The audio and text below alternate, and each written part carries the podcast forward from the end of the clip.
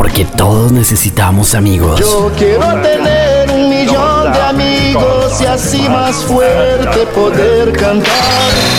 Latin Roll en la red. Conéctate. Facebook, Latin Roll. Twitter, arroba Latin Roll. Porque todos queremos un millón de amigos. Refresca tu lengua. Aquí Radio Australia.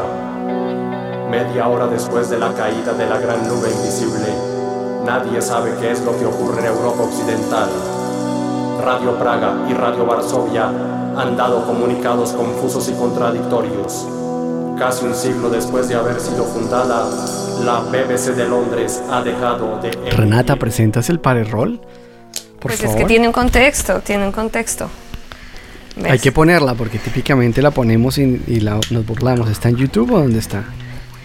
Y no, ya está. 631 mil millones de reproducciones salió el 3 de mayo esta canción y bueno vamos a escucharla y después vamos a poner un audio proporcionado también por por, por Renata eh, grabado en la ciudad de Bueno, Bogotá. ponle play, por favor.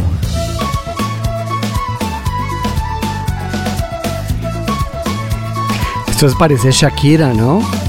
esas gaitas Parece Carlos Vives. Esto es puro, Carlos puro Vives, Shakira. Es como. Parece Carlos Vives. ¿Cómo se llamaba la de Shakira con los ára- con los africanos, la del mundial? a ver la letra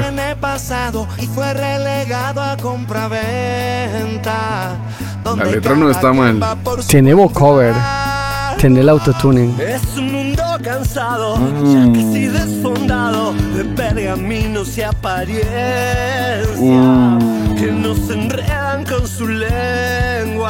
Los años salvajes. Y te vuelvo a pensar cómo pude cambiar tu canción por dos tenis usados. Solo quiero escribir para estar junto a ti. Me gusta Fito.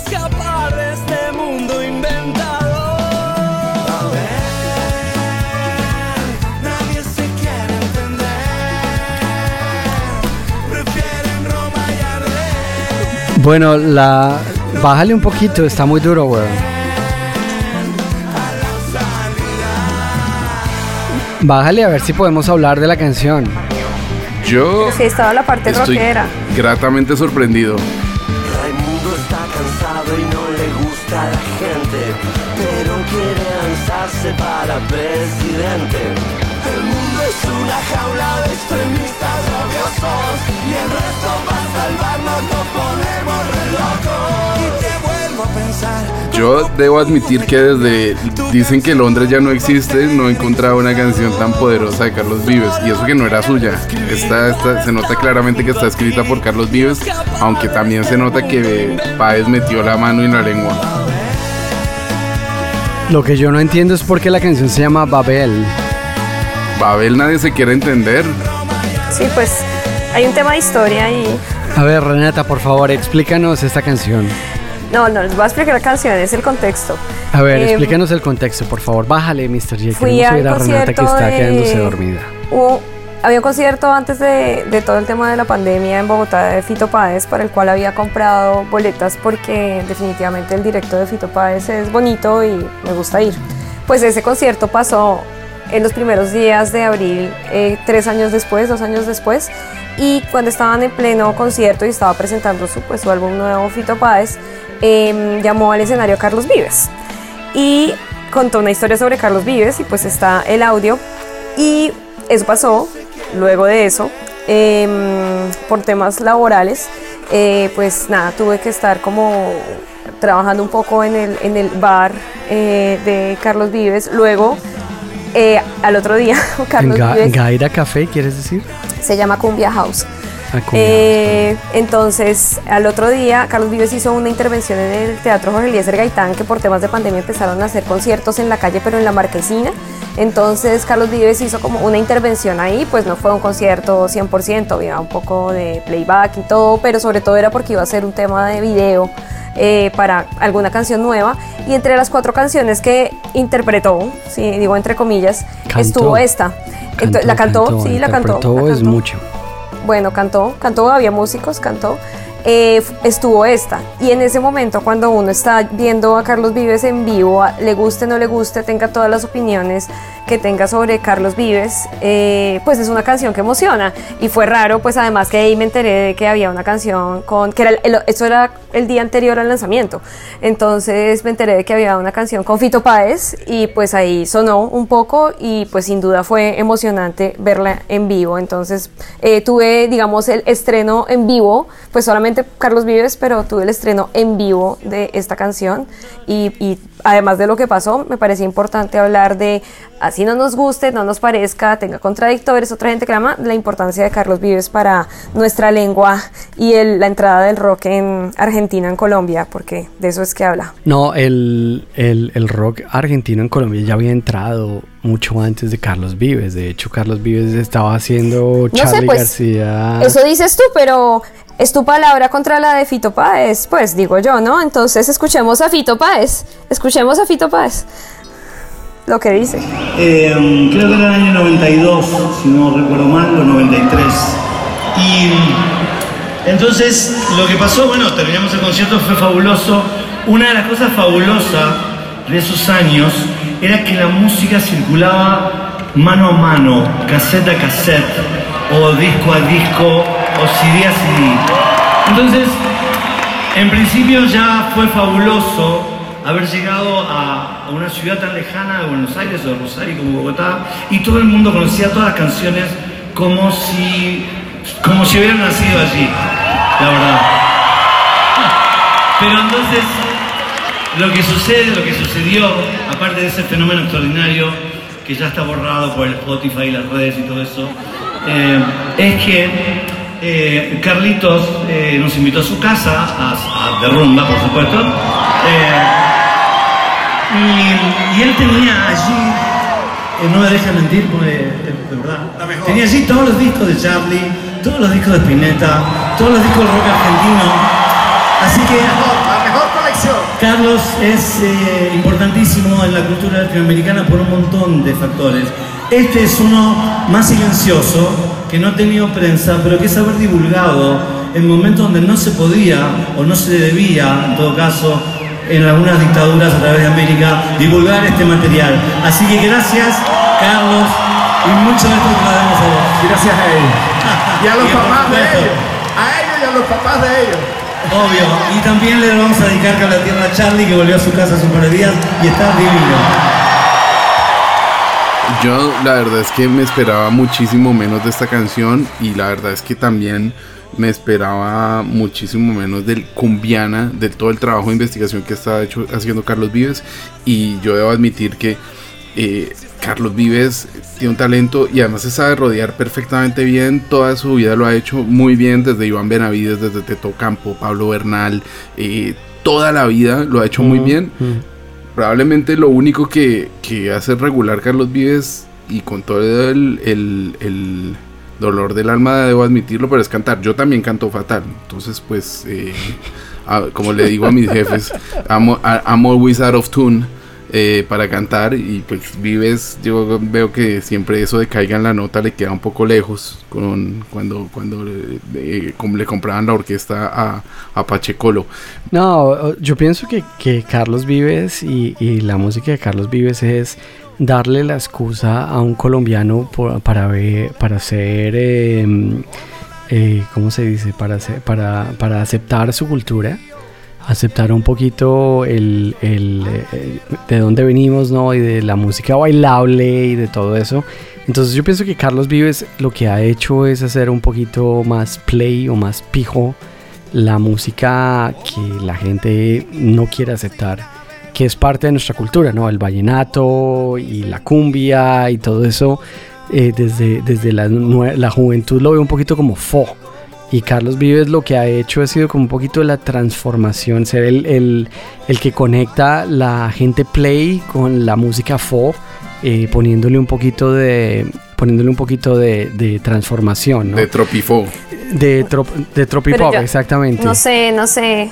No estoy de acuerdo, me parece que no es cierto, me parece que Carlos Vives lo aman en el país de todas partes, todos los temas sociales y al vallenato y al vallenato lo aman en el país, o sea, entró un público diferente, nuevo tal vez, sí, pero pero no era que les pareciera fo. Eh, me refiero a la gente, a la gente joven, ¿verdad? No me refiero a la, a la gente que, que, me entiendo, me refiero al conductor de bus en Colombia poniendo vallenato. Me refiero poder uno escuchar vallenato sintiéndose bien y sintiendo que es parte de su cultura. Eso lo tiene Carlos Vives. Y, y de hecho, volviendo un poquito al tema de Fito Páez, mirada. y volviendo un poquito al tema de Fito Páez, de hecho, cuando Carlos Vives era actor de telenovela de La Rosa de los Vientos, intentó hacer covers de Charlie García. Cuando todo el mundo conocía a Charlie García en la movida alternativa Mucho en antes, Colombia. eso se llamaba, no se llamaba La Rosa de los Vientos, se llamaba Loca Pasión y hacía la, Loca la Pasión. de Yo no quiero volverme tan loco. Y exacto, y en esa época ya Charlie García se conocía y la- los conocedores sabían Sí, quién era porque Charlie fue la García. época de parte de la religión, pero Claro, exacto. Y le fue como un perro en misa a Charlie García tratando de hacer, digo, a, a Carlos Vives tratando de hacer canciones de Charlie García. pero ayudó muchísimo y yo le digo, gracias a Carlos Vives se conoce la música, eh, la música más antigua de Argentina. eh, porque es la conexión que Carlos Vives lo, lo expresaba muy bien en un disco, mm, la verdad es que bastante enredado y, y- y además muy atrevido por parte de Carlos Vives y olvidado por muchos, que se llama Tengo Fe y otro llamado El Rock de mi Pueblo, en donde El rock de mi explicaba pueblo es buenísimo. que el- donde explicaba que el Magdalena era como el Mississippi o como el río de la Plata o como el río Paraná y que esos puertos eran fundamentales para la música y yo la verdad es que eso esa, esa idea de intercambio cultural que tiene Carlos Vives en su, en su música incluso eh, agarrando cosas de aquí y allá sin decir robar, ¿no? Porque el tema de lo de Escalona y todo eso no es una apropiación cultural. Yo no lo veo así, yo lo veo como, como, como, como refrescar las raíces. Ya, ya. Yo, yo lo veo, yo lo veo un poco como mi, mi, mi tío, que en paz descanse y que no se esté revolcando en la tumba con lo que estoy diciendo. Mi, mi tío, mi, tío tenía todos los discos de Escalona y los ponía en mi casa y los escuchábamos y era como, ¿qué es esa vaina vieja, mala? Oh, qué aburrido. Y solo fue que saliera Carlos Vives haciendo los clásicos de la provincia con Escalona, asociado a una telenovela que no se nos tiene que olvidar de dónde viene. Y, y- no lo estoy diciendo de una manera crítica, porque si pensamos en David Bowie, David Bowie era modelo, actor y, y, eh, ¿cómo se llama esto? Y exhibicionista antes de ser artista reconocido. Pero Carlos Vives era igual, o sea, venía con la telenovela y el disco era el marketing de la telenovela. Es como uno ver hoy en día eh, Operación Triunfo o, o X Factor, que el disco sale con, con el show, ¿no? Entonces no hay que olvidar de dónde viene Carlos Vives. Y lo que significa Carlos Vives es poder entender que mucha gente que le daba vergüenza aceptar que, que, que, que Escalona le movía la aguja y que le gustaba, era la oportunidad de poder decir me gusta sin ser mal visto. Y de ahí viene. Y, y obviamente que ha crecido un montón y, y que afortunadamente ha traído mucho de la música popular en el mainstream. Pero que no se nos olvide tampoco las incursiones de Carlos Vives en el reggaetón. Y que no se nos olvide las incursiones de Carlos Vives en el mainstream. Que son absolutamente horripilantes. Sí, sí, de hecho el, el cumbiana, el cumbiana ese tiene cosas muy... De hecho yo por eso me, me acabo de sorprender con esto que acabamos de escuchar, porque el, el nivel que estaba demostrando artísticamente Vives, eh, salvo por mm, algunos, algunos detalles que ha tenido con, con la música con la música argentina, la aparición en el disco de Andrés Calamaro, de, en el disco regular esa aparición, pero igual cuando menos eh, lo intentó.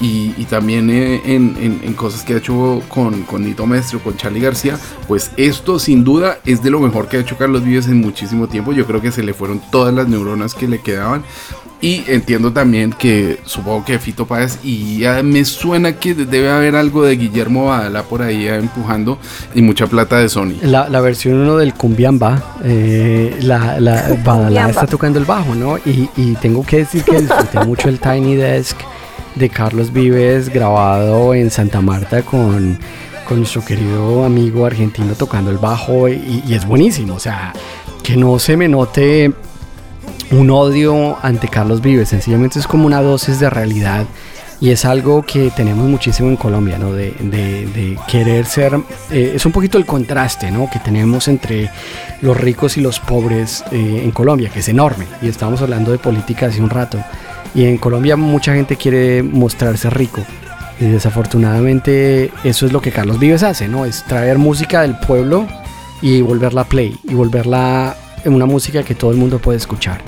Y yo pienso que a la gente que le gusta Carlos Vives les recomiendo que vayan y escuchen un poquito del folclore colombiano de los 70s y, que se den cuenta que uno tiene que ser orgulloso de lo que hemos hecho desde, uno, desde un punto de vista de folclore. Y no es porque tengamos que ponerle una guitarra eléctrica que nos tenga que gustar. Es la excusa, es la excusa. Pero, Sebastián, las cosas han cambiado mucho estos últimos 15 años y ahora nos sentimos bien. Mm, Nunca quedas mal con nadie, decían los prisioneros, ¿no? Parte de la religión que... ha- Jay, tú eres conocedor de parte de la religión. ¿Qué año es parte de la religión? 86. Charlie, eh, o sea, fue Carlos Vives, fue Carlos Vives el que trajo No voy en tren. Probablemente no, sí. pero, no, pero dice que Probablemente jugó sí. un rol. Y dice que, no, o dice que jugó un rol importante. No está diciendo que él haya sido el único ni nada, pero jugó Mire, un rol Sebastián, ayudando. yo, yo digo una cosa, yo digo una más. La primera canción acá. de Charlie que pegó fue No voy en tren porque eh, venían los discos de la Pizza y, pro- y probablemente Carlos Vives la trajo. Y la siguiente, el siguiente single que pegó ni siquiera estaba en parte de la religión. Era Estoy verde no me dejan salir de clics modernos, que era de tres álbumes antes. Y eso, eso fue Ajá. porque alguien hizo algo y yo supongo que ese alguien se llama Carlos Vives. Eh, ¿Qué canción tocaron? ¿Qué canción tocaron año- Renata, Carlos Vives y año- Fito Páez en ese concierto? ¿Qué año fue la telenovela de. Escalona? Corchada porque ya no me acuerdo, pero fue hace dos Em, meses. La Escalona ya fue Claro. entrado en los noventas. Por eso. ¿Y cuándo Carlos Vives se volvió estrella musical? En el 94 con la eh, con eh. La Tierra del O Olvido. sea, Carlos Vives trajo a No voy en tren en los 80s, pero él se volvió claro, porque famoso no era no, el 90s. man no había podido pegarla con, como sí, sí, músico. sí, claro. Yo creo que primero la trajo Villalobos Bueno, antes de es verdad que Villalobos pero bueno. también tuvo mucho que ver con todo el tema, aunque aunque Villalobos No, pero él nos está robando el crédito Cable a Tierra. Fue Cable a Tierra la Ah, canción que tocó claro, con, Cable a Tierra. con- 85 Cable a giros. Tierra. Un año antes de un año antes de parte de la religión y yo digo que esa por ejemplo, ese ese esos primeros discos de Fito Páez no los había llevado nadie a Colombia. Había una, había una emisora que se llamaba Radio Tequendama en los 80 en Colombia que tenía una investigación musical enorme.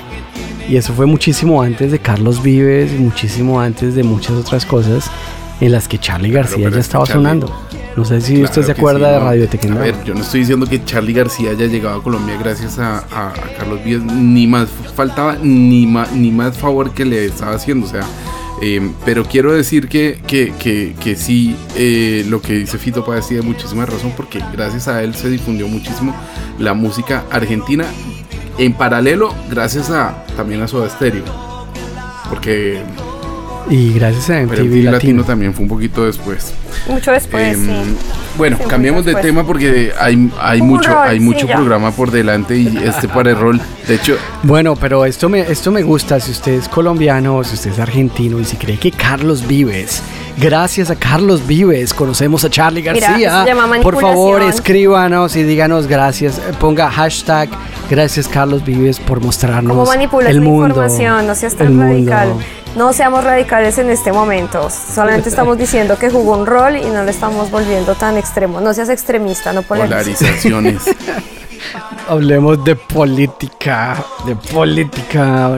No, no, eh, es verdad, Renata, me disculpo. Querido amigo oyente, si tú piensas que gracias a Carlos Vives conocemos a Charlie García, eh, contesta que sí.